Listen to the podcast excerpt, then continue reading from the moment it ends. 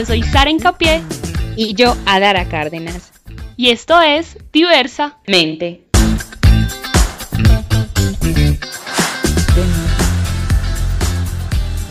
Un podcast creado por un par de amigas, colegas, ambas psicólogas. Y aquí vamos a hablar de todo un poco. Y por qué no, cuestionarnos.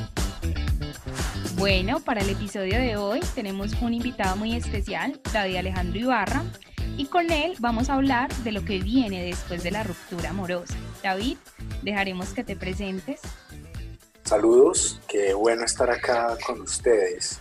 Yo soy Alejandro Ibarra, soy docente e investigador de la Universidad San Buenaventura, en la sede de Medellín. Doy clases y acompaño pues, la formación de profesionales en psicología desde el pregrado y en el posgrado. Me eduqué como psicólogo en la Universidad de Antioquia, pues allí es mi pregrado. Hice una especialización en psicología clínica y una maestría en psicología. Llevo 12 años trabajando en el campo clínico y llevo 10 años enfocando mis procesos de investigación y de trabajo clínico con parejas, intervención con parejas estudios y investigaciones en función de los vínculos y las relaciones de pareja. Espero que mi experiencia y como lo que he logrado como cultivar en estos años, pues aporte en algo sobre la temática que vamos a trabajar hoy, una temática muy, muy interesante. Sí, qué bueno que nos acompañes, estamos súper contentas de tener este espacio contigo y decidimos hablar de este tema porque vemos que siempre en la vida es importante tener una relación, construirnos en una relación estable. Muchas veces nos preguntamos cómo podemos mejorar en nuestras relaciones, pero también es muy bueno y bonito darle un espacio a saber, aprender, conocerse cuando ya no está esa relación, cuando ya estamos atravesando por un duelo. Entonces, qué bueno con toda esta experiencia que tienes, que nos cuentes un poco sobre eso, qué hacer cuando pasó una relación. Bueno, es un tema supremamente interesante, pues conecta bastante porque creo que nos atraviesa en la experiencia de vida a todos. Bueno, ¿qué hacer? Yo creo que primero hay que hacer una antesala al asunto de la ruptura y es entender que las relaciones efectivamente tienen un ciclo vital, ¿cierto? Las relaciones se inician, se van consolidando, se construye efectivamente una lógica vincular, se pone en escenario, pues como los asuntos individuales se construyen nosotros, pero también dentro de esa idea de ciclo vital hay un fin, ¿sí? una posibilidad de que las relaciones terminen. Y entendiendo que cómo se vive, cómo se configuró este ciclo de relación, pues va a tener impacto sobre cómo se va a vivir la ruptura, ¿cierto?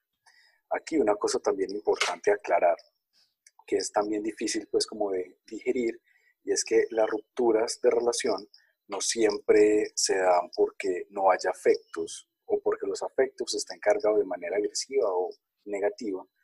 Ah, hay muchas posibilidades por las cuales una pareja o un vínculo eh, puede romper relación, ¿cierto?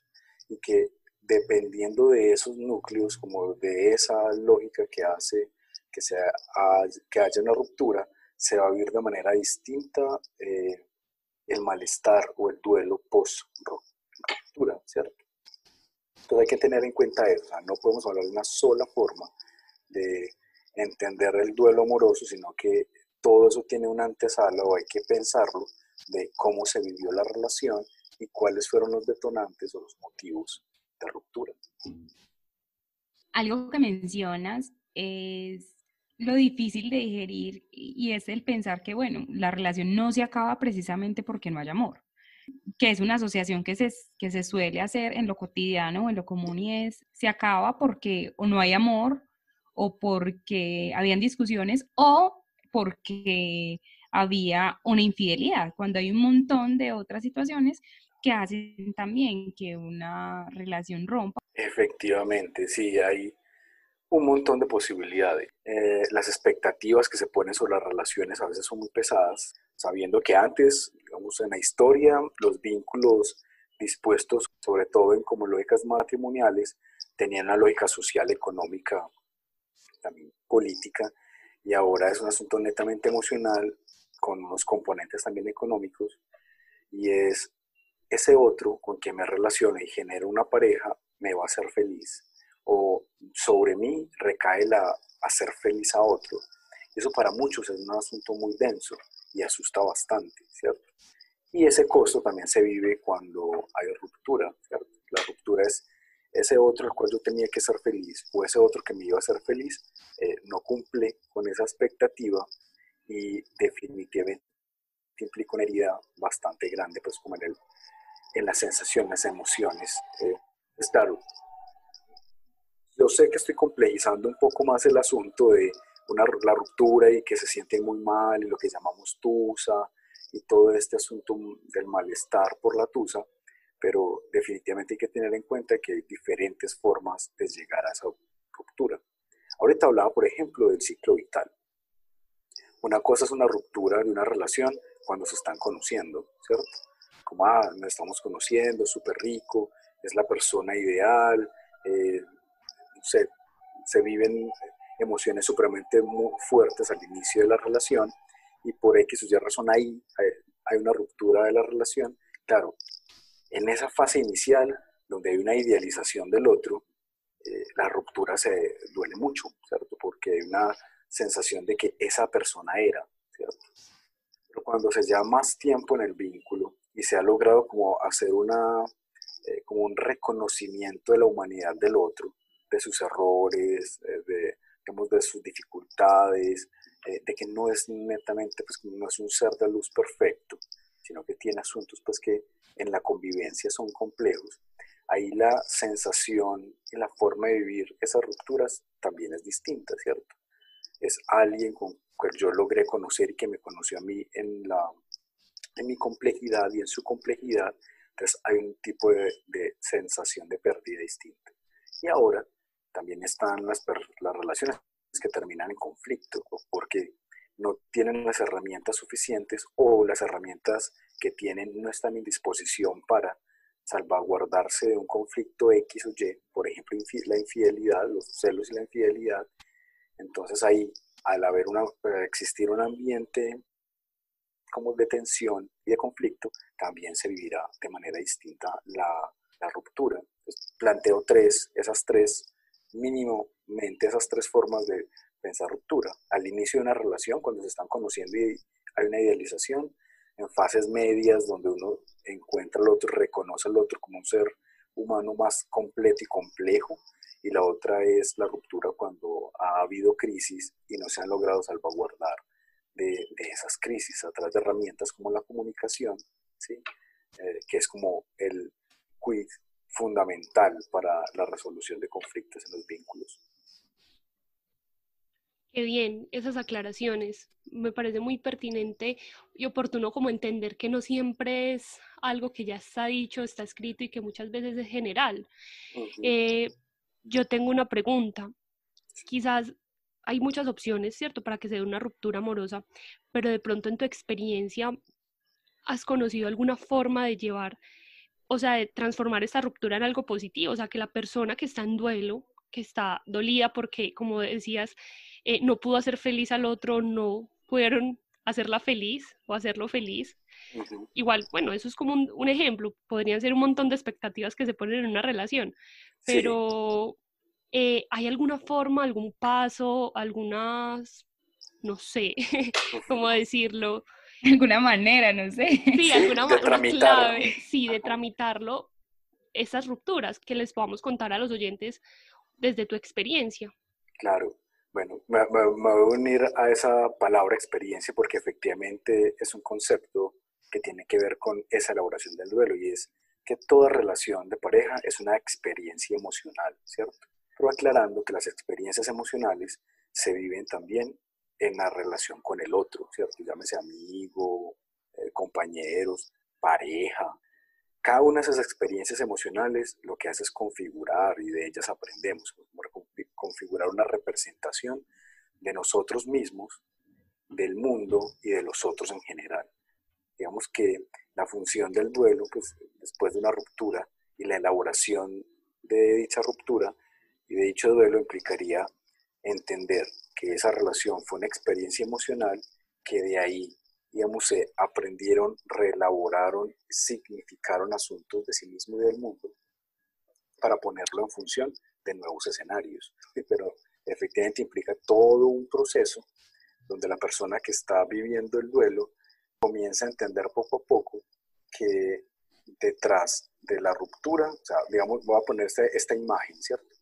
Cuando el otro se va, hay elementos que se quedan, ¿cierto? Cuando el otro se va, eh, mm. se queda la pregunta de, bueno, ¿qué quedó, ¿qué quedó en mí de, ese, de esa relación y de ese otro que se va? Ah, quedó la experiencia emocional de disfrutar tal, tal situaciones, tales espacios. Eh, aprendí a decir, a hacer, a plantear, a moverme de tal manera gracias a esa relación. Entonces, poco a poco el sujeto, la persona se dando cuenta que cuando el otro se va, en realidad se, pues, se va a una parte, pero quedan elementos, quedan elementos de aprendizaje de la relación. Por eso uno, digamos, si bien uno puede repetir ciertas lógicas de relación en cada uno de los momentos de su vida, eh, hay cosas que se mueven, o sea, uno no, voy a ponerlo así, uno no ama de la misma manera después de haber salido de una relación, ¿cierto? Mm, no es lo mismo cuando uno se enamora a los 14 años a cuando uno se enamora a los 20, 30, 40. La experiencia y la conexión con esas, con esas relaciones, esas experiencias emocionales, efectivamente nos dan herramientas, nos dan elementos y bases para cada vez estar ah, de manera distinta, voy a decirlo de esta manera, o más madura con las relaciones en, las que estamos. Entonces, la elaboración implica qué se va con el otro, qué se queda después, qué aprendo yo de eso que se queda y eh, qué puedo yo vivir con eso más adelante. Y eso se lleva un tiempito. Aquí estaría haciendo como un súper resumen de un proceso que es largo, que, que implica unas vivencias emocionales que son fuertes, pero que definitivamente tiene un sentido. Es muy bonito, como lo nombras, el asunto de qué se queda del otro cuando el otro se va y que cuando el otro se va también queda algo de nosotros, de ese otro que se fue. Pienso que al principio de una ruptura amorosa eso no se piensa, pues no, es como al principio de una ruptura amorosa, eh, lo que se piensa es o lo que se siente es como la pérdida del todo, ya la anulación y la inexistencia por completo del otro. Y vienen un conjunto de síntomas o de manifestaciones que, que son muy angustiantes para la persona y que incluso se pregunta, ¿es normal? Por ejemplo, es normal sentir que quiero llorar todo el tiempo, es normal sentir que tengo desaliento, es normal sentir que no tengo ganas de hacer nada, es normal sentir que no quiero estudiar, que no quiero trabajar, que no quiero estar con mi familia. Y es una pregunta muy frecuente que comenzamos a escuchar de las personas en lo cotidiano. ¿Eso es normal? ¿Vos qué pensás, Alejandro? Bueno, pues de entrada, efectivamente hay una, un asunto que pensar allí con lo de normal, ¿cierto? Que nos suena mucho como a, lo estadístico, ¿sí? Sí, generalmente una conducta o una acción se hace, pero también está normal y creo que la pregunta va por ese lado o, el, eh, los señalamientos en lo cotidiano van por ese lado, es de si está bien, si es saludable, si no es un asunto que implique que algo está mal en mí por sentirme triste, por no tener energía o ganas o motivación de hacer cosas. Entonces yo ahí diría, funciona eso como, sí, por supuesto que es un asunto natural. Es importante no patologizar o no generar una idea de enfermedad ante una situación es natural. Una persona que tenía algo importante, valioso, en el sentido que, que se quiera, pues como este asunto de lo valioso, y se pierde, definitivamente tiene que reorganizar un montón de cosas en sí, en sus emociones, en lo que piensa, en cómo, en su cotidianidad, y eso efectivamente lleva mucha energía y eh, desconecta con las con ciertas actividades. Claro, entonces es natural que una persona que, que está en una pérdida o que está elaborando un duelo o que está en una ruptura amorosa sienta este montón de, de cosas, se sienta también agotado, se sienta también desmotivado, o bueno, o su motivación ya no esté en los mismos elementos que tenía antes. Por supuesto que es natural. Y yo creo que vale la pena aprovechar el espacio para invitar a la gente a que no patologice sus sensaciones y sus emociones, que no sienta que yo no debo estar triste, no, tuve una ruptura, entonces no, hay que ser muy fuerte y no le puedo mostrar nada a nadie. Esas son formas que a la postre terminan siendo más densas y golpean más a la persona, ¿no? Hay que permitirse vivir ese estado natural de malestar que dan las rupturas.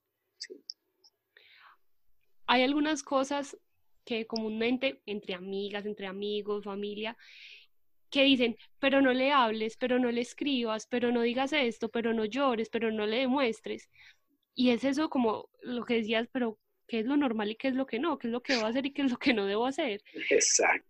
Una pregunta, ¿es también permitible que se rienda suelta al sentimiento, entonces, porque no sabemos las dinámicas de relación, si es una persona maltratante, ¿cierto? Pero pueden haber infinidad de cosas. Dijiste algo y otra vez como abrir el escenario y es, va a depender de un montón de cosas. Yo hablo, pues como de manera, intento ser general, casi que de, personas y de relaciones, entre comillas, pues como sin una problemática profunda, pero es que también hay una gama de rupturas, ¿sí? Tú acabas de dar un, ejemplo, un maltrato, un asunto de violencia en la pareja, que ese cuento ya implica una mirada, una perspectiva particular, ¿cierto? Distinta. Y es que ahí se tiene en cuenta también como el respeto por el otro la protección del otro y las lógicas de autocuidado. Entonces, cuando pues, estamos hablando de un ambiente de maltrato, de violencia en, la relación, pues definitivamente hay que, en pos del autocuidado, regular esos asuntos de, de la manifestación emocional, de llamar, de buscar. Digo regular, no es nuestro prohibir, sino como tener muy presente las lógicas de autocuidado cuando la ruptura es en un escenario de, ese tipo, por ejemplo, violencia. Hay otros tipos o otros escenarios que son más tranquilos, consensuados, por ejemplo, donde hay un respeto por el otro, así haya un dolor y malestar. Hay un respeto por el otro y una lógica de autocuidado donde efectivamente cómo se va desenvolviendo el duelo, pues como las llamadas, que escribirle, eh, qué sé yo. Eh, el asunto es que no sea lo que violente al otro, o sea, una lectura de no violentar al otro con esa llamada, con esos mensajes, y también autocuidarse, un asunto de protegerse, porque efectivamente eso también moviliza fuerte de emoción, ¿cierto? Si uno llama o se conecta con la expareja, tiene unas implicaciones emocionales muy fuertes, ¿cierto? Como echarle gasolina a la candela, como, como dicen algunos. Entonces hay que ser cuidadosos. Yo creo que las acciones que hay alrededor de, la tusa, pues, y del duelo amoroso, deben estar siempre pensadas en esos dos componentes. Haces un llamado al autocuidado después de la ruptura y pienso que es importante hacer especial hincapié en esto porque mm, cuidarse también es reconocer los propios límites, es reconocer, bueno, hasta qué punto voy, con llamar a esta persona, con escribirle, con buscarla y qué es lo que me va a traer eso después, porque al principio hay una emoción que resuena que hace que se lleve a esa acción, por ejemplo, de llamar. Pero ¿y qué viene después? Es la pregunta. ¿Qué viene después de que yo llame, de que yo, yo envíe ese texto o de que yo busque a esta persona o de que yo me le aparezca en el trabajo o me le aparezca en la universidad? Hablando de acciones más invasivas, por ejemplo. ¿Qué viene después de eso? Es como también hacer un llamado a la pregunta de ¿y después qué? Porque muchas de estas acciones están mediadas por la emoción presente y la emoción presente puede llegar a anular el pensamiento completo del panorama completo. Claro, sí, sí, con eso es como tener muy en cuenta cuál es mi motivación ante una acción en ese momento de duelo y entender que hay que contar con el otro, pues contar con que también queremos o buscamos su bienestar, porque si no, es, si en, el, si en el fondo no estamos buscando también que el otro esté tranquilo, que el otro esté bien, entonces realmente para qué queremos esa relación. Pues si es una relación que se sintoniza con el conflicto, efectivamente lo que va a implicar es mucho, mucho malestar. Es como cuidarse a sí mismo y cuidar al otro de uno mismo también.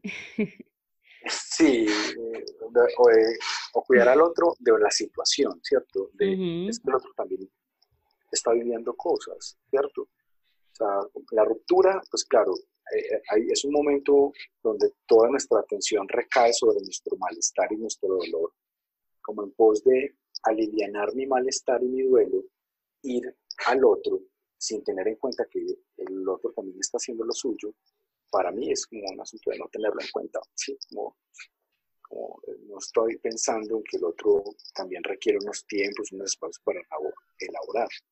Todo lo que dices es muy importante y quisiéramos que este tema continuara, pero adicional tenemos un ejercicio que propusimos en el transcurso de la semana y sugerimos a nuestros seguidores en nuestra página de Instagram, que es arroba diversa-mente pd, que nos hicieran algunas preguntas sobre las relaciones de pareja, porque sabemos que es un tema muy interesante y tenemos algunas preguntas que escogimos, pues nos llegaron bastantes, pero escogimos algunas preguntas que quisiéramos hacerte, Alejandro, para continuar esta conversación.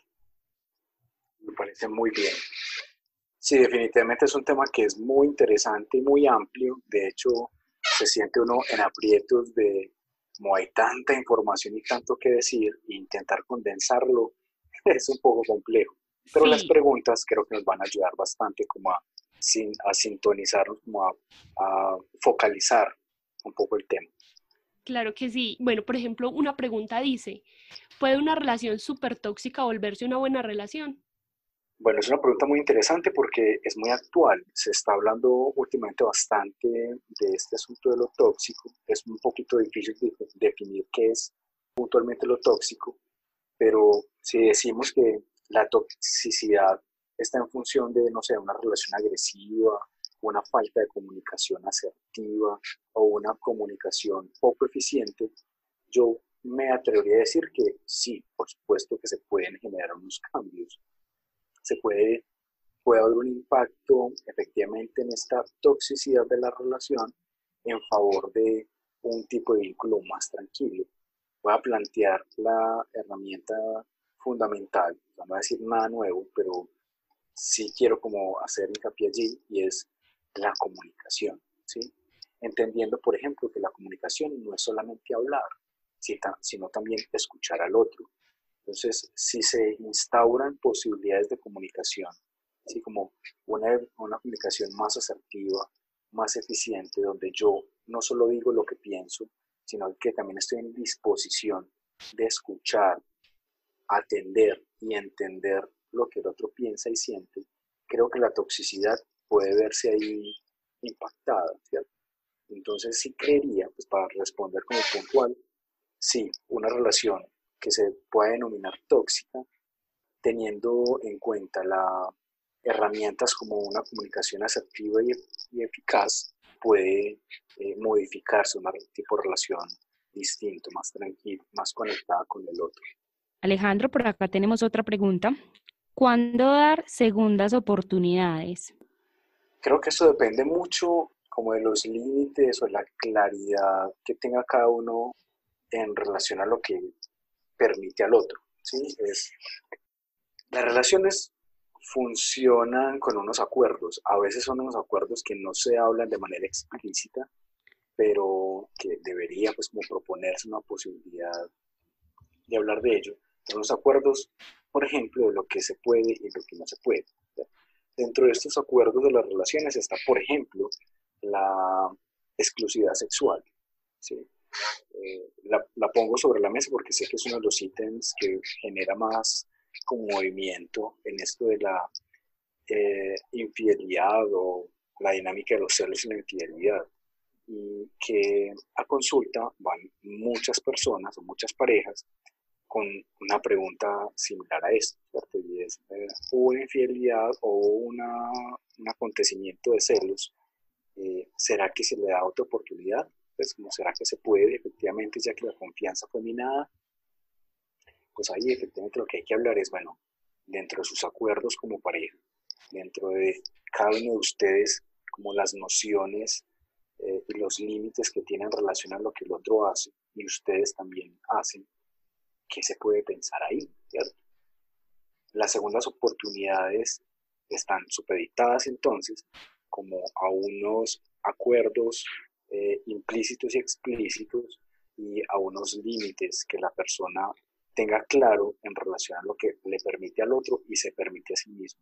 Entonces, eh, aquí pondría entonces un, un, ejemplo, pues como para concretarlo y hacer la imagen, ¿cierto? Y es si para mí es inconcebible la agresión física y efectivamente esa escena se ve en la, en la relación de pareja, pues si para mí y mi modalidad de valores o mi eh, forma de pensar y ubicarme en el mundo, eso no tiene forma ni vuelta atrás, pues efectivamente no.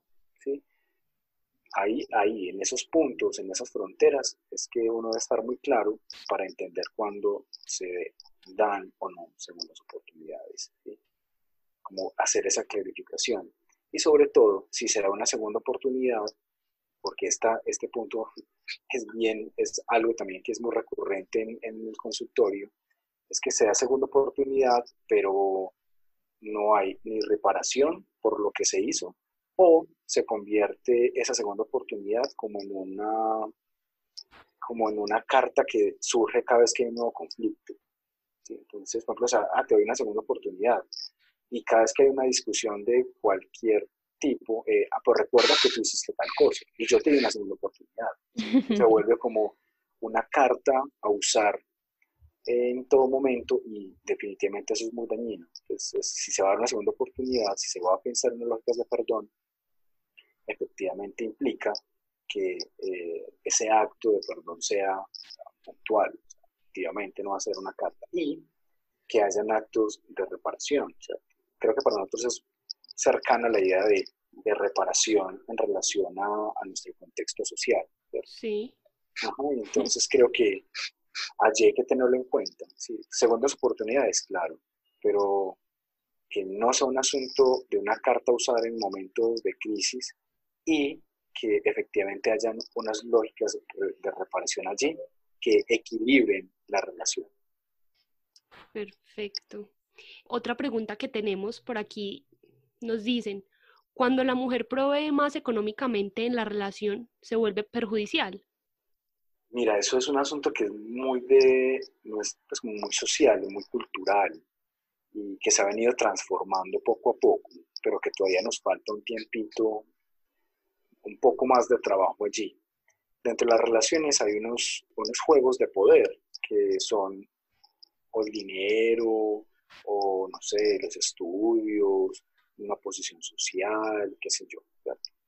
Uno de ellos, pues retomando, es efectivamente el dinero y en nuestra, sociedad pues, se ha planteado desde hace mucho tiempo que el hombre es proveedor y la mujer pues se encarga pues como de, de, casa, pero eso está ya efectivamente siendo transformado y se ha ganado un terreno en cuanto a flexibilizar esos roles. Sin embargo, efectivamente quedan todavía rezagos y no es un asunto como de culpabilizar a nadie, sino como de buscar un aprendizaje y uno ubicarse allí y hacer una lectura de, la, de qué es lo que se ve amenazante con que una mujer eh, sea proveedora o tenga una, gane más económicamente, hay que revisar dentro, dentro de la pareja como eso qué significado interno hay, o si es un asunto netamente social, cultural, y si es así, es bien importante educar a la pareja en la comprensión de estos nuevos sentidos y formas de roles eh, que tenemos, pues ahora. Entonces no creo que en sí sea un problema, pues que sea algo malo, definitivamente no lo es, sino que implica una educación, pues un, un entrar a hablar, si eso tiene impacto sobre la pareja internamente o si es un ruido, por decirlo de alguna manera, que viene de lo social.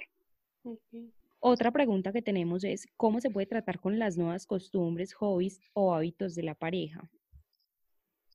Bueno, si la pareja lleva mucho tiempo, pues como es relación, y alguno de ellos dos tiene un cambio, en este caso pues la pregunta un hobby, un pasatiempo, una actividad, implica efectivamente que la pareja se tiene que reencuadrar, eh, cuando digo pareja me, refiero a ambos, como reencuadrar en relación a esas nuevas actividades. Y de hecho puede ser un nuevo trabajo, eh, por ejemplo, que implique unos nuevos horarios, unas nuevas lógicas económicas. Dentro de la vida de las parejas, digamos, entre más tiempo lleven, se van a enfrentar a muchos más cambios. Y la flexibilidad es un asunto ahí que juega un papel importante. Digamos que una pareja que se conoce a los 20 años cuando están en la universidad, pero se gradúan y eso implica unas modificaciones en la vida de ambos y uno consigue un trabajo y el otro también, otro trabajo nuevo y el otro se vuelve, toma un hobby, o sea, entre más la pareja está tiempo, definitivamente van a vivir procesos, tanto de manera individual, o sea, cada uno de nosotros va a vivir una, unos cambios y unos procesos en su crecimiento, pues en su maduración, y la pareja también. Entonces, la flexibilidad es un asunto puntual allí. Si nuestra pareja uh, adquiere un hobby, pues digamos que sería pertinente primero conocer, entender qué lo motiva, por qué ese hobby o ese deporte o esa actividad le, le mueve, le apasiona. Eh, no necesariamente hay que compartirlo, pero sí como entenderla y estar prestos a que el, el otro tiene espacios individuales y propios donde efectivamente se conecta con, con, esos, con esas actividades. Igual uno, ¿cierto? Entonces, nada, la palabra clave aquí, el quid del asunto es flexibilidad, claridad en la pareja, pues entre ambos, en lo que motiva a un accionar un movimiento y entender que de manera individual y, de manera, y en pareja se van a vivir procesos, se van a vivir tiempos, se van a vivir periodos y hay que estar como muy atentos a ellos y disfrutarlos. Pues en realidad no es un asunto que tenga una connotación negativa, es un asunto de madurar juntos. Otra pregunta que tenemos aquí eh, nos dicen, ¿qué piensa el invitado acerca de la vulnerabilidad en el amor? Ok. Bueno, como siempre, empiezo hablando sobre, pues como cuestionando el concepto, porque eh, amor efectivamente es un concepto bien, bien amplio, eh, que históricamente ha tenido como unos, unas variaciones. Eh, por tanto, pues como hablar de una sola forma de amor es como, como difícil, ¿cierto? Ahora, Digo esto en función de vivir o pensar el amor como un acto de vulnerabilidad, es como una sensación de quedar a merced o, expuesto al otro, que sería una forma, una de las formas de entender lo que llamamos amor, ¿cierto? Para algunos puede decirse, pueden pensar que el amor no necesariamente implica una, un acto de vulnerabilidad o de quedar a merced del otro, sino al contrario un acto de confianza el otro y de resguardar la, la confianza que el otro deposita en uno. Entonces, no implicaría necesariamente uno estar vulnerable o expuesto. Digo también que a las emociones se les ha asociado como a la sensibilidad y a la sensibilidad como a la debilidad. Creo que eso también vale la pena como cuestionarlo, como pensar eh, si las emociones sí se juegan en ese campo de lo débil, de lo sensible, de lo vulnerable. Entonces, a lo que voy es, no, no creería necesariamente que estar enamorado o vincularse desde el amor implica no estar vulnerable o a merced del otro, pero que entiendo que hay formas de, de concebir el amor que plantean eso, ¿cierto? Que plantean que es como quedar a merced del otro. Pero en realidad invitaría y aprovecho para replantear y cuestionar esa idea de amor, como quedar ah, ahí como, como débil ante el otro. No, no, no tiene que ser así. creo que es más un acto de confianza, más un acto de darse y de eh, acompañarse con el otro, más que a merced del otro. Otra pregunta que tenemos es, ¿qué opina el invitado de las dating apps? Es decir, las aplicaciones para tener citas, como Tinder, por ejemplo. ¿Qué pienso yo de estas aplicaciones? Pues que están muy de moda, que se están usando bastante en el mundo y que puede estar en sintonía con las nuevas formas de relacionarse y de vincularse que están emergiendo, ¿sí? gracias a avances tecnológicos o a la tecnología que ha dispuesto un escenario de relación.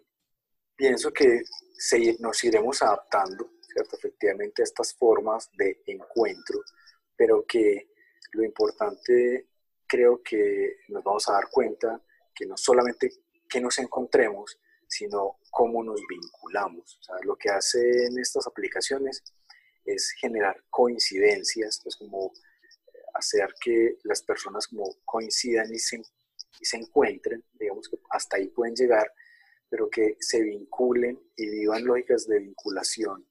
Eso sigue siendo a vieja usanza, ¿cierto? en la experiencia, en la vivencia y compartir con el otro. ¿sí? Hasta cuando esta vivencia y compartir con el otro son en términos también virtuales, porque estas aplicaciones también tienen otros alcances que no son necesariamente geográficos, pues hay gente que se está generando relaciones profundas, eh, uno en Estados Unidos y otro en Japón, pues que son cosas del orden como de, lo que nos presenta la tecnología, los más media y todo esto, que están impactando en cómo se relacionan. Pero las aplicaciones llegan hasta un punto. No creo que, eh, o todavía no, influyan en, ya en el vínculo como tal. Creo que influyen en que la gente se encuentre, ¿cierto? Perfecto. Y por último, eh, tenemos varias preguntas, pero quisimos como al azar escoger estas. Y esta última pregunta es, ¿por qué no se me dan las relaciones de pareja de forma estable? Bueno, hay también varias cosas allí a considerar y es que, que cada uno de nosotros pues, puede vivir la relación de pareja o la estabilidad como de maneras distintas, ¿cierto? Como estableces quedarse en el tiempo, ¿cierto? Como yo digo que mi relación es estable porque llevamos 10 años de pareja, eso es estabilidad, sabiendo que durante estos 10 años de pareja han cortado, han vuelto, han terminado 20 veces, han vuelto otras 20, no hay un vínculo allí como chévere, no sé. Simplemente es que son parejas hace 10 años, entonces eso es estabilidad. O una, pareja que lleve 3 años o menos, pero entendiendo los movimientos del otro, acompañando, eh, sintiendo efectivamente que, que es respetado y respeta y que esta relación en algún momento termina, pero fue durante ese tiempo de vivencia la relación fue estable, ¿cierto? Entonces tendremos que pensar como a qué nos referimos con estabilidad. Si es un asunto de lo, lo que dure, que dure mucho, no importa cómo, o que lo que dure, si sea poco, sea en función de una diada, pues como de un asunto de relación, de respeto, de acompañamiento, ¿cierto? De amor, de crecimiento. Eso por un lado. Y lo otro es, ¿por qué no se, dan, no se nos dan las relaciones estables? Usaría ahí una carta que usamos mucho los clínicos y es como el caso a caso. O sea, cada uno de nosotros tiene razones por las cuales pasa una cosa u otra. ¿sí? Creo que ahí sí definitivamente implicaría como que el, caso particular. Pero quería aprovechar para hablar como de, bueno, ¿Qué es la estabilidad entonces? Pues, ¿Qué es una relación estable? Claro, es depende de la persona. Y sería como, de pronto, ¿hay alguna manera para que alguien se comporte de tal manera que pueda tener una relación, tomémoslo por este lado, como duradera en el tiempo? que también implique respeto, comunicación, ¿cierto? No como decías que sí, llevan 10 años, pero han terminado 20 veces. Entonces, ¿hay alguna manera para que esto se dé o crees que es encontrar alguna persona que pueda ser compatible, lidiar con las, los asuntos propios. No sé si de pronto me hago entender ahí en esa sí, sí, sí extensión de la pregunta. Yo creo que eso depende mucho de nosotros, pues como en primera instancia, de, pues como de uno, en algo que insistía en señalar ahorita y es de entender que se está con un otro, respetar, digamos, sus fronteras, cuidar de esta persona, ¿sí? Y también una lógica de autocuidado, ¿cierto? Si se cumple, si hay sintonía en lo que yo presento y en lo que el otro me ofrece, definitivamente hay grandes posibilidades como de una relación mm. estable en las dos, en, las dos eh, acepciones que teníamos ahorita, ¿cierto? Como en tiempo, pero también en estabilidad emocional, pues en estabilidad de, una lógica que, que, se mantiene, ¿sí? Mm, la salud mental de los miembros de la pareja es fundamental ahí entonces, ¿cierto? Si yo puedo eh, ser empático con el otro, si yo puedo entender que van a haber movimientos y que como relación somos flexibles con lo que va a pasar, con los cambios evolutivos personales, pero también con los cambios evolutivos de la relación, digamos, da mucho más herramientas y posibilidades de una estabilidad, ¿sí? entendiendo que hay muchas variables, además del amor y de, la buena onda que hay entre la pareja, que pueden hacer que una relación de pareja termine. ¿sí? Entonces creo que la, la salud mental, la tranquilidad de cada uno de los miembros de la pareja, la madurez emocional de cada uno de los miembros de la pareja va a incidir en esa estabilidad. Entonces es una apuesta, no un asunto como al egoísmo, sino como una apuesta a pensarse, a sentirse, a quererse, a tener una muy buena relación con uno mismo para tener los insumos para generar unos vínculos amorosos estables, ¿cierto? Entonces, como, al menos en mi experiencia como el quid del, del punto es ese, es, si usted está bien con usted mismo, si usted tiene herramientas para pensarse y cuidarse, de seguro va a tener herramientas para vincularse, generar relaciones amorosas. Y si usted además coincide con una persona que tiene también esas intenciones y esas herramientas, efectivamente el terreno está abonado para que crezca y dé frutos una relación. Muy interesante todo lo que nos mencionas, Alejandro, y creo que de este encuentro nos quedan varias preguntas y también varias claridades Lastimosamente no tenemos tiempo para continuar y para extendernos en este tema, pero pienso que nuestros oyentes, los que nos escuchen, tendrán algunas herramientas para vivir o para llevar lo que es la ruptura amorosa, para también conocer qué es lo que pasa eh, cuando la ruptura amorosa llega y también cómo asumirla cuando llega, porque en algún momento de este episodio lo mencionaste, todos pasamos por una ruptura amorosa, porque las relaciones como tal tienen un ciclo de vida, no pueden ser eternas, incluso aunque duren y perduren en el tiempo, siempre se están renovando, ¿no? Están cambiando, están mutando. De nuestra conversación de hoy con Alejandro, creo que podemos resaltar entonces varias cosas. La primera, entender que una ruptura amorosa no necesariamente se da porque no haya amor en la relación, sino que una ruptura amorosa puede darse por múltiples otras situaciones que muchas veces desde lo cotidiano no alcanzamos a, contemplar. Dos, todas las relaciones tienen un ciclo de vida y la experimentación como tal de lo que es la ruptura amorosa va a depender también del ciclo de vida en el que se encuentre esta relación, es decir, si está empezando o si ya llevamos algún tiempito y apenas nos estamos conociendo o si ya llevamos como un tiempo largo, ya ha sucedido algunos acontecimientos que no hemos sabido cómo tramitar de acuerdo a nuestras herramientas como pareja. Tres, para vivir con la ruptura amorosa es importante entender que cuando se termina con el otro cuando el otro se va, eh, también hay algo del otro que queda con nosotros y quedan muchas experiencias y quedan muchos aprendizajes también de esa vivencia. Y cuarto, apelar al autocuidado y al cuidado también del otro en ese proceso de, separación. ¿Qué límites me pongo para sobrellevar esta situación y que al final de un tiempo lo que yo termine haciendo no me termine afectando más? Y también qué límites me pongo para no involucrarme en ese proceso de duelo o en ese proceso de vivencia de la ruptura amorosa del otro. Muchísimas gracias Alejandro por este espacio. Creo que fue muy oportuno todo lo que conversamos aquí. Claridades que Adara nos dio nos ayudan a sintetizar un poco todo lo que conversamos hoy y te agradecemos nuevamente por abrirte a este espacio y compartirnos todo tu conocimiento. No, gracias a ustedes por la invitación. Creo que lo que hacen es un ejercicio muy, muy bonito y muy chévere y me siento muy halagado de que me hayan invitado a, a esta actividad. Es un tema muy largo, denso, con muchas aristas, pero intenté lo más posible como sintonizarme sintetizar como algunos asuntos en función del, del tema. Espero se haya podido lograr el objetivo. Muchas gracias a todas las personas que nos acompañan en cada episodio.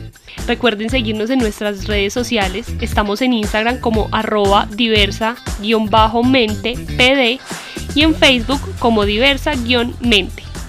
También puedes escucharnos desde Spotify, Anchor, Breaker, Google Podcast y Radio Pública. Y no se les olvide, todos somos diversamente.